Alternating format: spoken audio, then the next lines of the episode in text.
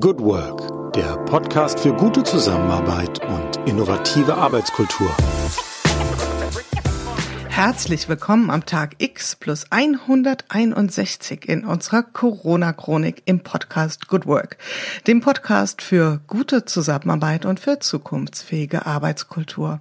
Mein Name ist Julia Jankowski und ich begrüße euch heute wieder ganz herzlich in unserer Sonderreihe Gute Zusammenarbeit in Zeiten von Corona. Ja, über 150 Tage zeichnen wir hier in unserer Corona-Chronik auf, was Menschen erleben bei dem, was sie Arbeit nennen. Aber wir haben festgestellt, wir reden auch ganz viel über das, was sie einfach in ihrem Leben verändert haben oder was sie dort erfahren aktuell durch das Thema Corona. Es tangiert nahezu jeden Lebensbereich. Wir haben hier in unserer Chronik den Fokus auf unsere Arbeitsrealität gelegt. Und am Anfang, wie gewohnt, ihr kennt das Spiel schon ein paar kurze Abrisse, was passiert im öffentlichen Raum. Ja, die ähm, Stimmung wird hitziger. Es gibt sehr viel ähm, Blicke in Richtung Infektionsgeschehen. Es wird getestet in Deutschland wie wahrscheinlich noch nie zuvor. Das heißt, äh, wir haben unheimlich viel Fälle auch. Ob das jetzt der direkte Zusammenhang ist, das wollen wir hier an der Stelle nicht diskutieren. Auf jeden Fall werden die Maßnahmen wieder etwas strenger. Hier in Hessen, wo der Podcast ja produziert ist, sind ab sofort Veranstaltungen mit mehr als 50 Personen nicht mehr erlaubt. Also man schaut schon, das Thema etwas stärker unter Kontrolle wieder zu bekommen und gar nicht erst zuzulassen, dass wir in eine Situation kommen, die wir im März hatten, die nämlich dann dazu führte, dass unter anderem die Schulen geschlossen wurden. Und das war ja, wenn ihr euch erinnert, der Startpunkt unserer Chronik. Denn Schulen zu heißt Kinder zu Hause, bedeutet in der Regel mindestens ein Elternteil zu Hause und hat einen riesen Impact auf sämtliche Bereiche des Arbeitslebens auch gehabt. Und Schulen, das ist ein Thema, mit dem wir uns heute sehr, sehr intensiv wahrscheinlich beschäftigen werden, also mit dem großen Thema Bildung und was Bildung mit der digitalen Welt zu tun hat und wie wir die beiden Welten vielleicht in Deutschland auch künftig ein bisschen besser zusammenkriegen. Das wird sicherlich ein Thema sein, mit dem, über das ich mich heute mit meiner Gesprächspartnerin unterhalten werde, denn sie ist sowas wie die Stimme für das Thema digitale Bildung hier in Deutschland. Ähm, da legt sie all ihre Kraft rein. Sie hat einige Initiativen gegründet. Sie ist Vorständin für den Verein Digitale Bildung für alle. Sie ist Unternehmerin, sie ist Buchautorin und ihr neues Buch Das neue Land wird bald in den Regalen liegen. Ich spreche heute mit Verena Pauster. Herzlich willkommen, liebe Verena. Vielen Dank. Verena, ich habe mich sehr gefreut, dass du ähm, zugesagt hast und wir haben heute auch einen übersichtlichen Zeitslot, den wollen wir gut nutzen, denn du bist viel gefragte Stimme aktuell in Deutschland aus gutem Grund. Und meine erste Frage an dich geht an dich ganz, ganz persönlich. Wie geht's dir heute? Wie bist du heute in den Tag gestartet? Ja, du sagst es, es sind aufregende Zeiten, nicht nur weil uns ja Corona weiterhin sehr bewegt, sondern weil äh, ich auch noch ein Buch geschrieben habe, was in wenigen Wochen erscheint, weil das Thema digitale Bildung immer noch sehr präsent ist. Und da muss man schon mal tief durchatmen an einem Montagmorgen, wenn man dann so sieht, was die Woche alles so mit sich bringt. Äh, denn bei allem äh, sich zu Themen äußern und Themen vorantreiben, ist es mir eben auch immer ganz wichtig, äh, nicht in irgendeinen roten Bereich zu gelangen, meinen Kindern noch gerecht zu werden, noch ich zu sein. Und da muss man manchmal aufpassen, dass man da nicht untergeht in der Masse der Themen, die man so angestoßen hat. Absolut, absolut. Die Geister, die ich riefe, hast du aber vielleicht manchmal hallo, das Gefühl. Aber hallo. Genau. Der Morgen ich höre trotzdem nicht auf, sie zu rufen, stelle ich immer wieder fest. Aber ja.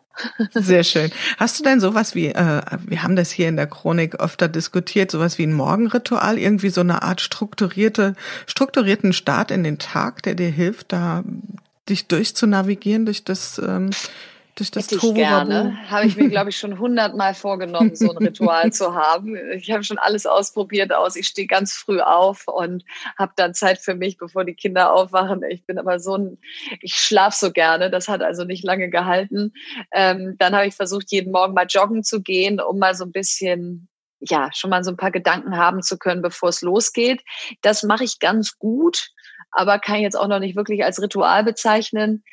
Also um ehrlich zu sein, ich schlafe immer so lange, wie es irgendwie geht und versuche dann äh, alle entsprechend in Kitas und Schulen zu bringen und äh, leg dann los. Genau, ja. Also ich finde ich sehr sympathisch, mir geht's da sehr ähnlich. Ich bin da voller mhm. Ehrfurcht, wenn ich höre, was manche ähm, Menschen hier berichten. Und ähm, ja. gut, aber ein, ein, strukturiertes Arbeiten ist bei dir, glaube ich, auch tatsächlich das A und O. Und ähm, ja. ich würde dich ganz gern erstmal so ein bisschen abholen aus der Zeit vor Corona. Wie sah denn da so dein Arbeitsalltag, dein, dein Wirken aus, ähm, also bevor es mhm. die Maßnahmen gab? Also eigentlich hatte ich mir, was völlig untypisch für mich ist, dieses Jahr vorgenommen, eine Art Sabbatical zu machen, in dem ich ein einziges Projekt habe und das heißt, mein Buch zu schreiben. Und das hatte ich mir so vorgestellt, dass ich dann morgens, wenn die Kinder alle aus dem Haus sind, dann mache ich erstmal Sport und ein Ritual und dann gehe ich an einen schönen Ort und schaue ein bisschen in die Luft und lasse Gedanken auf mich zukommen und führe spannende Interviews und Gespräche mit Menschen und so weiter. So und ähm, das war, das habe ich, sagen wir mal, bis Mitte Februar ganz gut hinbekommen, äh, da, äh, da mal den Fuß vom Gas zu nehmen und mich auch wirklich mal zu so einer Langsamkeit zu zwingen. Ähm, denn ich hatte einfach mal Lust auf Inhalt, auf Erkenntnisse, die ich vielleicht in dem äh, schnellen Alltag der letzten Jahre nicht so, für die ich nicht genug Zeit hatte.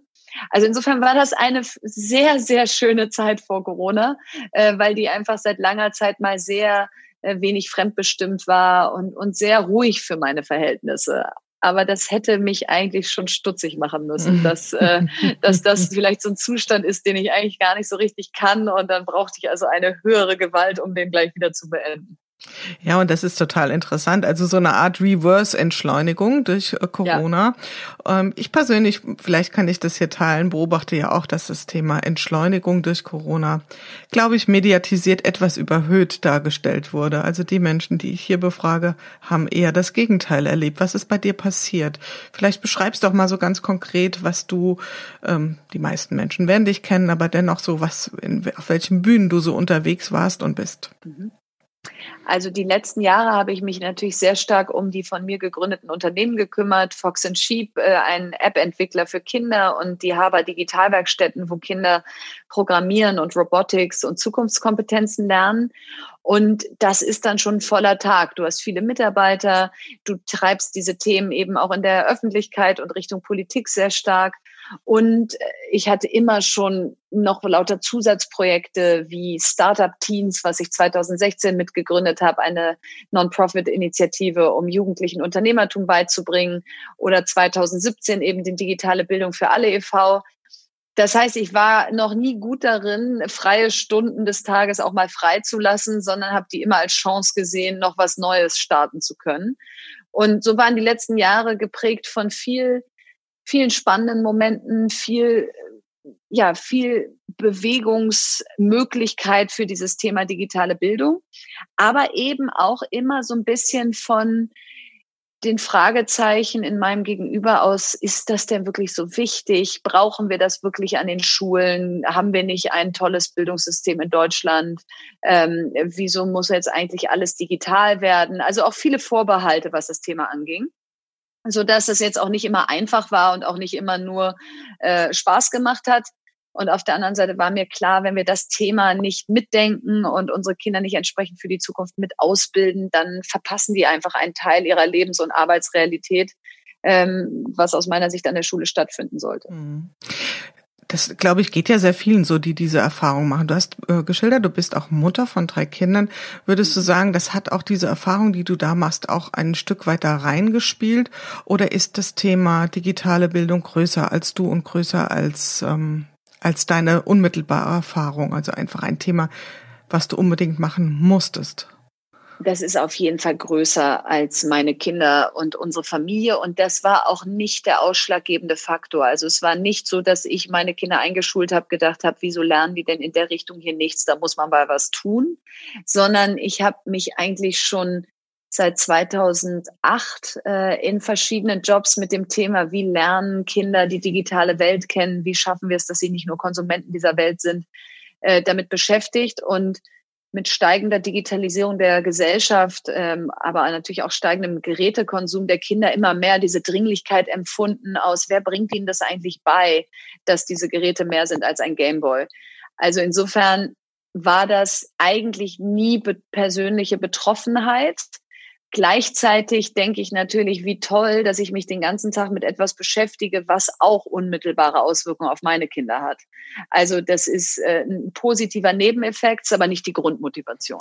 Ich glaube, da darf man auch noch mal so ein bisschen äh, das voneinander trennen, weil das erleben wir ja schon oft, dass auch Menschen aus einer persönlichen Erfahrung heraus eine Initiative ergreifen, was ich ja gar nicht schmälern will, aber tatsächlich nee, hört nicht. sich das so an, dass bei dir das Thema wirklich als ein ganz großer Action-Titel über deinem Leben irgendwo steht. Ja, zumindestens ja, hört sich das genau von außen so, ist so an. Auch. Hm. Also das, äh, genau, das ist, äh, das ist so ein bisschen was, da habe ich so ein Herzblut, Idealismus mhm. und da fühle ich mich auch so getrieben. Also mhm. das ist auch sowas, ja, ich wollte es ja eigentlich mal dieses Jahr ruhen lassen, weil ich dachte, es ist alles gesagt. Und dann, als es im März losging mit den Schulschließungen, war ich so, so, und jetzt wieder raus aus der Komfortzone und rein ins Wasser, weil ähm, jetzt ist halt die Zeit, wo die Leute zuhören und wo wir vielleicht jetzt wirklich was bewegen können. Mhm. Und äh, ja, daran merke ich dann, das Thema ist halt wirklich mein Herzensthema. Da gehen die Füße von ganz alleine. Und ähm, was war so dein erst oder deine ersten Gedanken, als es losging mit Homeschooling, ähm, dass sich deine schlimmsten Befürchtungen bewahrheitet haben oder dass es alles noch viel schlimmer ist, als du gedacht hattest oder befürchtet hast oder dass es eigentlich doch wir mit so einem einigermaßen blauen Auge da durchgekommen sind durch diese Phase? Also ich bin grundsätzlich, glaube ich, ein sehr positiv optimistischer Mensch. Das heißt, ich habe jetzt nicht von Tag eins nach den Fehlern im System gesucht und geguckt, na, wollen wir mal schauen, wie sehr sich jetzt alles bewahrheitet, was ich vielleicht schon vorher habe kommen sehen, sondern es war eher so dieses, wie kriegen wir das jetzt zusammen hin? Also ich habe gleich am ersten Wochenende eine Website ins Netz gestellt, homeschooling, homeschooling-corona.com, wo ich einfach alles, was in meinem Kopf war, zu welche Programme gibt es, was kann man mit seinen Kindern auf den Geräten machen, äh, was sind vielleicht Tipps für einen strukturierten Alltag, äh, einfach alles da eingestellt habe weil ich dachte, das ist jetzt genau die Soforthilfe, die ich bräuchte, wenn ich mich mit dem Thema nicht auskennen würde. Ähm, dann habe ich sechs Wochen später zusammen mit Max Mendler von Lehrermarktplatz.de mir überlegt, was wäre eigentlich, wenn wir so einen Hackathon im Bildungsbereich machen, wie er im März mit Wir versus Virus der Bundesregierung gemacht wurde. Und dann haben wir Wir für Schule ins Leben gerufen mit über 6000 Teilnehmern. Und alle Artikel, die ich auch in der Zeit geschrieben habe und auch Auftritte, die ich vielleicht bei Hart aber fair oder so hatte, waren eigentlich immer äh, mit dem Ziel, wie können wir Lösungen präsentieren, wie können wir Best Practice äh, sichtbarer machen, wie können wir Menschen zusammenbringen, die vielleicht schon die Antworten haben und die, die sie noch suchen, statt jetzt einfach da an der Seitenlinie zu stehen und zu wettern und zu sagen, seht ihr mal, wie schlecht wir hier mhm. aufgestellt sind. Also Problemanalyse, da waren ja viele schnell am Start, die das äh, ja. bereithalten konnten. Und ich habe es tatsächlich auch so beobachtet, dass du da mit einem ganz starken ähm, ja, äh, kreativen Denken und auch wirklich die Menschen befähigen, in Lösungen zu kommen, am Start gegangen bist. Und kannst du vielleicht uns mal so sagen, was wären so, wenn man das so runterbrechen kann, das klingt jetzt vielleicht ein bisschen platt, aber was wären vielleicht so erste Erkenntnisse, die du gern teilen würdest, was du dir wünschen würdest, wo du auch wirklich einen Anpack siehst, einen Schritt in Richtung digitale Bildung zu gehen? Also ich habe mit so vielen Lehrern und Lehrerinnen gesprochen und der gemeinsame Nenner ist eigentlich immer, dass wenn einer aus dem Kollegium vorangeht und eben nicht sich selber profiliert, sondern sein Kollegium sehr stark mitnimmt, denen erklärt, wie sie die Geräte äh, nutzen, welche Programme Sinn machen, ähm, wie man seinen Unterricht entsprechend umstellen kann, jetzt in diesen hybriden Schulzeiten, sage ich mal, wo ein Teil der Kinder zu Hause sind oder alle oder ähm, keiner. Das weiß man ja immer sozusagen jetzt gerade nur von Tag zu Tag. Ähm, dass in diesen Schulen eine unglaubliche Aufbruchstimmung erzeugt wurde, weil ähm, es erstens eine Dringlichkeit für das Thema gibt, also man weiß, warum man sich jetzt gerade damit beschäftigen muss, und zweitens eine Wichtigkeit, weil man eben weiß, dass ähm, das Lernen im Moment eben nicht ankommt, äh, wenn wir es nur auf dem klassischen Weg versuchen ähm, und eben temporäre Schulschließungen wieder haben.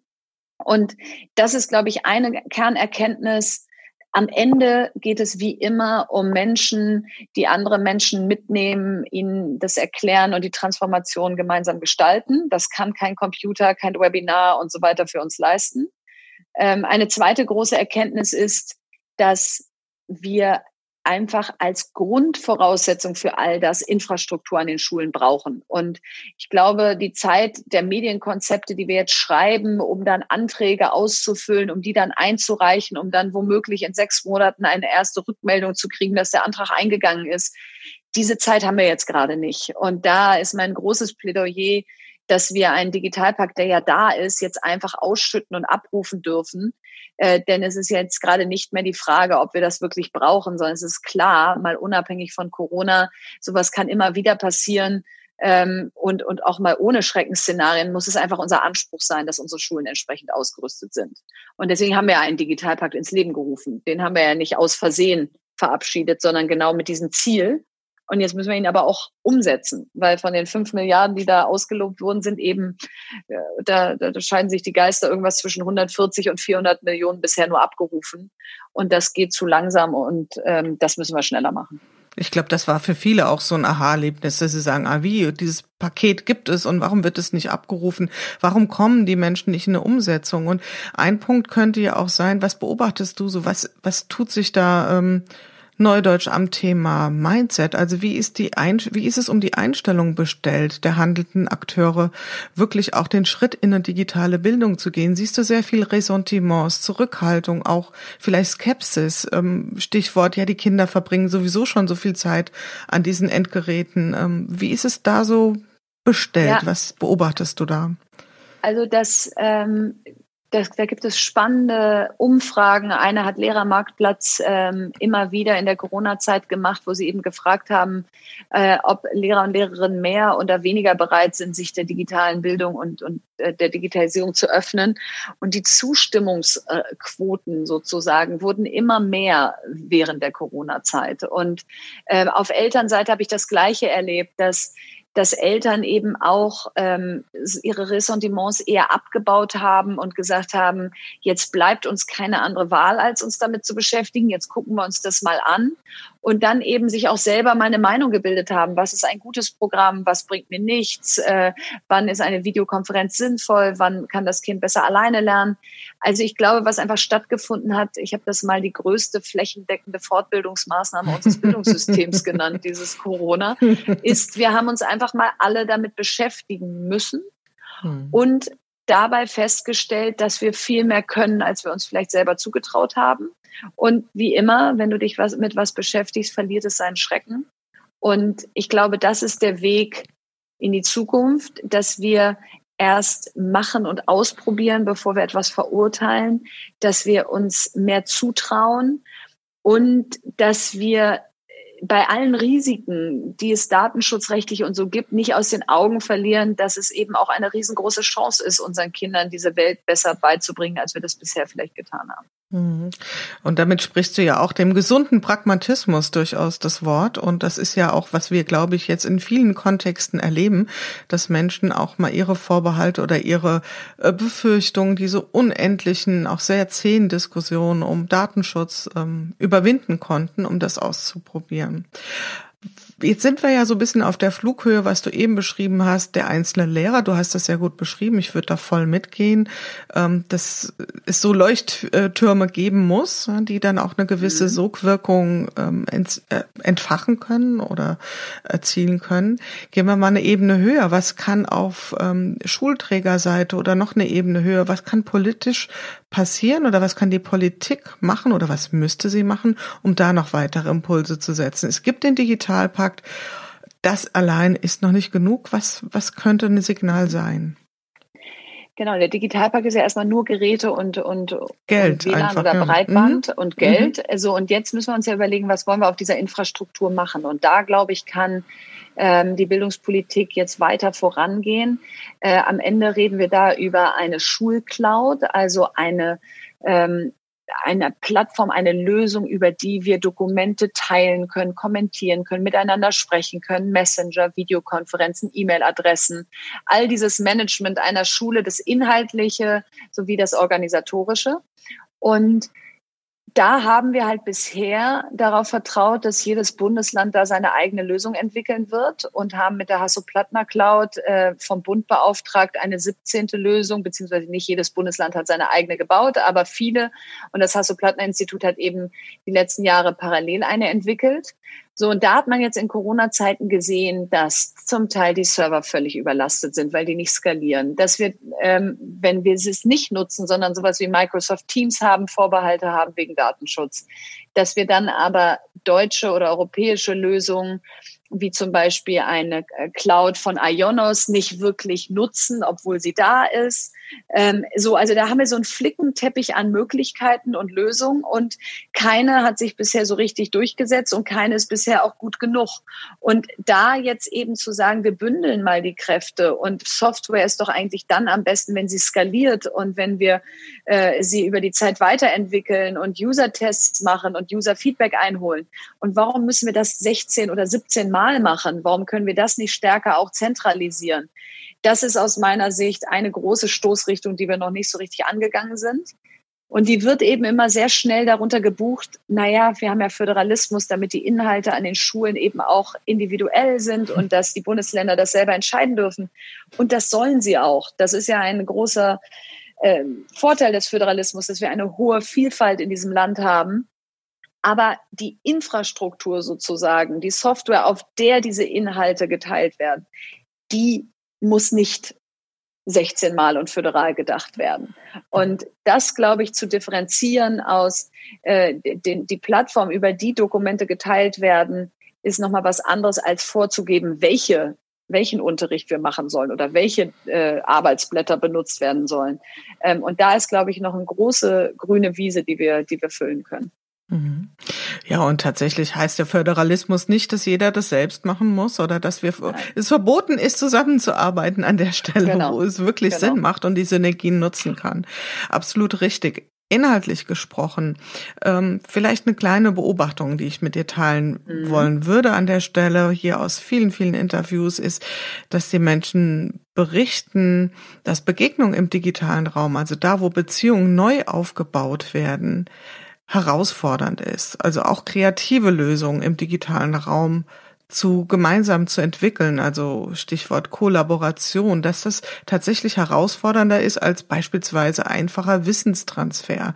Wie, beur wie beurteilst du das jetzt? Also wenn wir jetzt in Richtung Schule gucken, wollen wir ja unseren Kindern im Idealfall das alles zur Verfügung stellen. Wir wollen sie ja da wirklich fit machen.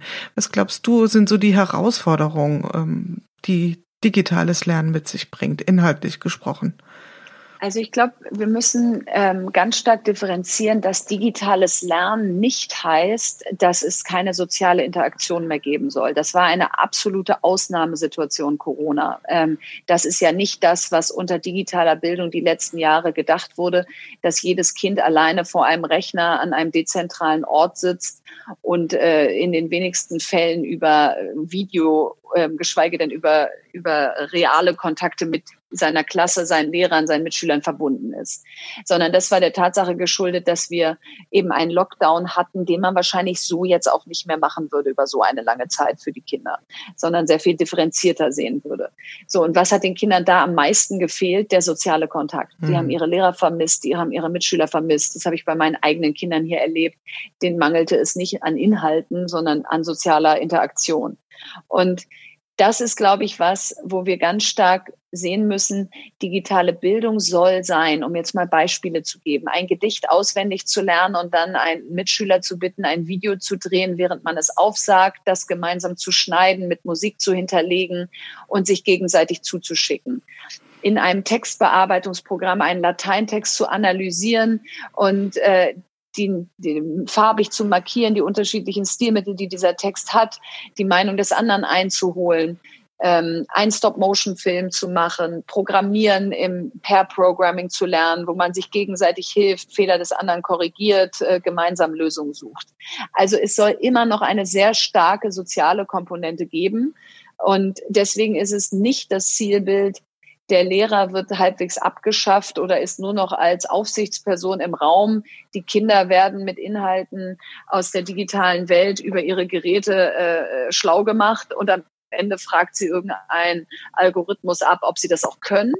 Das mag ein Bild sein, wie es in China oder so das Richtige ist. Ich glaube, in unserer humanistischen Bildung ist es eher, wie können wir Zukunftskompetenzen eben auch unter Berücksichtigen von digitalen Geräten schulen und nicht wie bisher digitale Geräte völlig außen vor lassen, was dann dazu führt, dass das nicht mehr als ein Gameboy für die Kinder ist, ähm, statt dass es eben auch ein Lerngerät, ein Kreativwerkzeug wird. Mhm. So, und das ist aus meiner Sicht das Zielbild von Schule. Und das ist ja tatsächlich auch sehr stark die soziale Interaktion damit zu integrieren. Deswegen finde ich immer den Begriff der, des integralen Lernens an der Stelle fast oder der integralen digitalen Ansätze fast noch besser als das Hybride, weil das unter suggeriert ja. ja, es gibt dieses und es gibt jenes und wir machen ein bisschen davon und ein bisschen davon. Die, das Bild wäre ja eher, wie können wir diese beiden Welten sinnhaft und sinnstiftend zusammenbringen, so dass wir da Total. wirklich die Menschen gut befähigen. Ähm, was sind so die Themen, die du so für die nächsten, wir, du hast es ja selbst erlebt dieses Jahr, deine Agenda wurde ordentlich gecrashed, wie ähm, bei den meisten Menschen. Was sind so die nächsten Big Steps, die du dir vorgeknöpft hast? Also die großen Schritte sind ähm, wirkliche Weichenstellung in diesem Bereich zu erreichen, die über kleine Leuchtturmerfolge hinausgehen. Das heißt, ähm, Positivlisten von den Bundesländern für jede ähm, für jede Schule und jeden Schultyp aus, was darf ich einsetzen an der Schule, über welche Fördermittel ist das abgedeckt, wo kann ich die abrufen? Ähm, und wo bekomme ich die Schulung, wie ich dann mit dieser Software oder Hardware umgehe.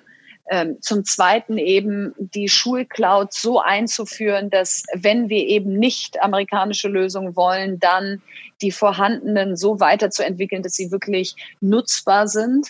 Ähm, denn das ist ein großer Baustein von Zukunft, dass wir ähm, einfach auf Programme zugreifen können, die dann im Unterricht wirklich gut eingesetzt werden können. Ein Beispiel ist, eine Lehrerin sagte mir gestern, äh, sie habe sich jetzt äh, drei Monate mit dem richtigen Gerät für ihr Kollegium beschäftigt und sei zu 100 Prozent der Meinung, dass es ein Tablet mit einem Stift sein müsste. Ob das jetzt ein Surface ist oder ein iPad, egal. Aber der Stift wäre zentral, weil Lehrer ja auch an der Tafel und, äh, und, und mit Stift gemeinsam mit den Kindern Unterricht entwickeln und eben auch, wenn sie korrigieren, sehr stark natürlich in den Text, mhm. in die Matheaufgabe rein korrigieren. Und wenn man sich jetzt mal vorstellt, das Kind liefert ein Arbeitsblatt in Mathe ab, dann muss der Lehrer, wenn er diesen Stift ja nicht hat, muss er es ausdrucken, mit einem Stift es korrigieren, Anmerkung dran schreiben, es wieder einscannen und per E-Mail wieder zurückschicken.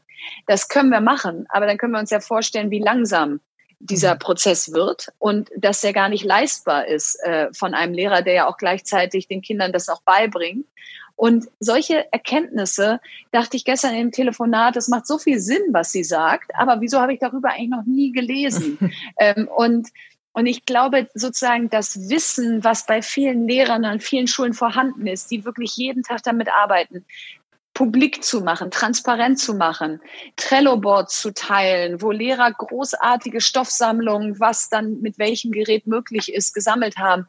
Also das, da sehe ich meine zentrale Rolle drin, äh, besonders denen eine Stimme zu geben, die wir immer noch viel zu wenig in Talkshows einladen oder in Interviews zu Wort kommen lassen, die es aber eigentlich jeden Tag an der Front machen. Hm, das Bild war ja da tatsächlich sehr negativ ge getrübt äh, über das, was in der Schule passiert. Und ich, also ich persönlich finde auch gerade, was du beschrieben hast mit den Positivlisten, wäre für mich sowas wie ein Good Work Prinzip, weil das nämlich den Fokus auf das richtet, was geht denn, was gibt Orientierung, was gibt eine verlässliche Information, womit wir arbeiten können und nicht nur, ja. was funktioniert alles nicht und was ist alles irgendwie okay, schwierig, weil wir dürfen kein Zoom und wir dürfen nicht jenes und der Server steht in USA etc.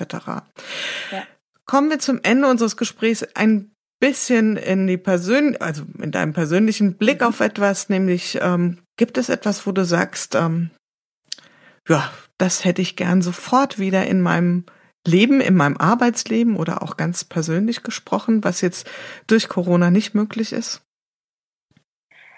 Also mir, mir fehlen äh, und das ist das, was du eben angesprochen hast, mir fehlt dieses ohne Ziel und vielleicht auch nicht mit einem festgelegten Ende ähm, Gespräche mit meinen Freunden zu führen, ähm, mhm. physisch und einfach zu sagen, man trifft sich auch in kleinerer oder größerer Runde und geht ins Restaurant und und und äh, vergisst die Zeit sozusagen. Durch Corona ist es so, du du füllst gleich einen Zettel aus, wenn du dich setzt, du gehst mit Maske rein, dann viele äh, Restaurants haben eben auch noch im Moment natürlich äh, eine limitierte Zeit äh, nach hinten, haben nicht mehr so lange auf wie sonst.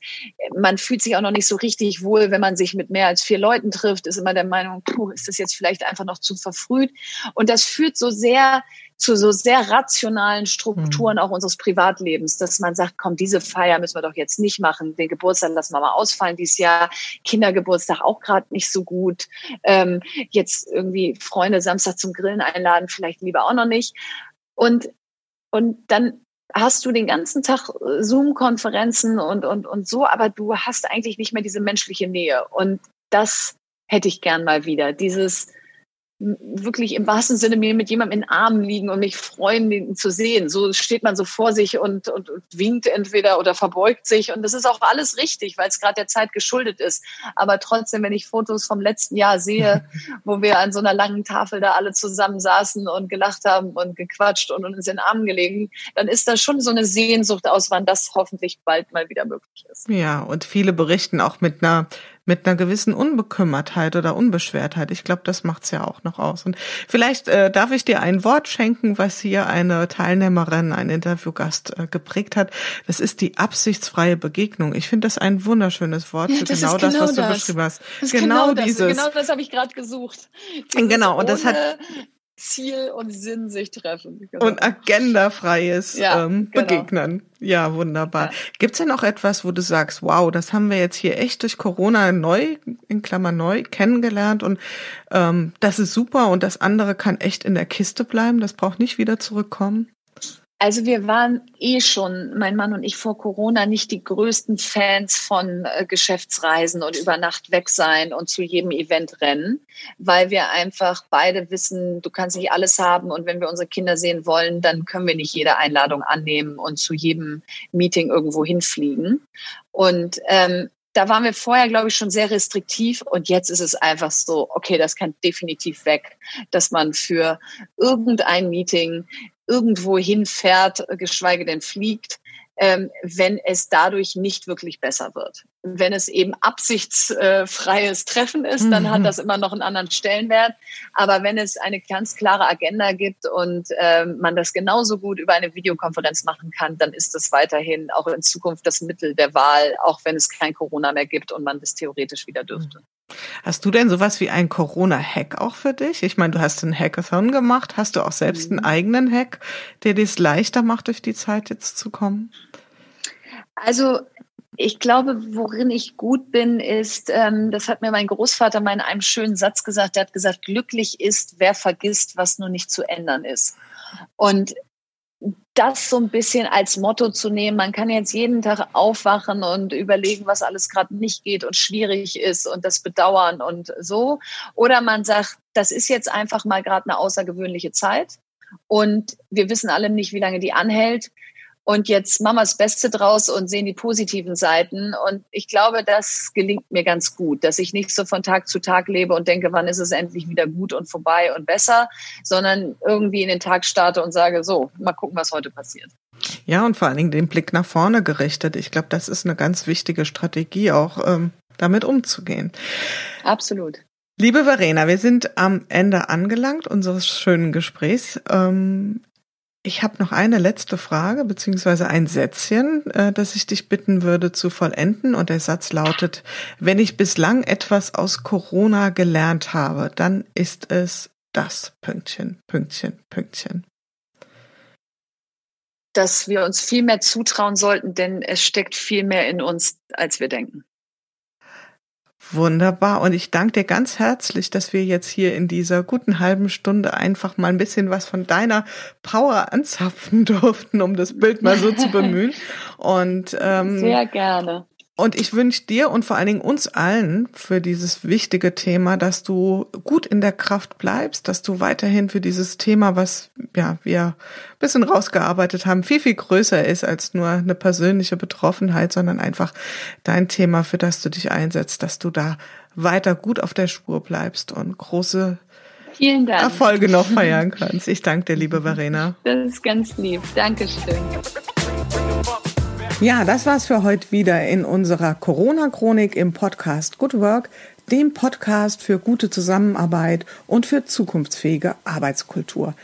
Wenn ihr Lust habt, noch weitere Folgen euch anzuhören, schaut einfach auf www.umic.de slash podcast oder über iTunes und Spotify. Ich freue mich, euch wieder hier zu hören und habe am Ende nur einen einzigen Wunsch an euch, nämlich bleibt gesund. Eure Julia Jankowski. Thank you.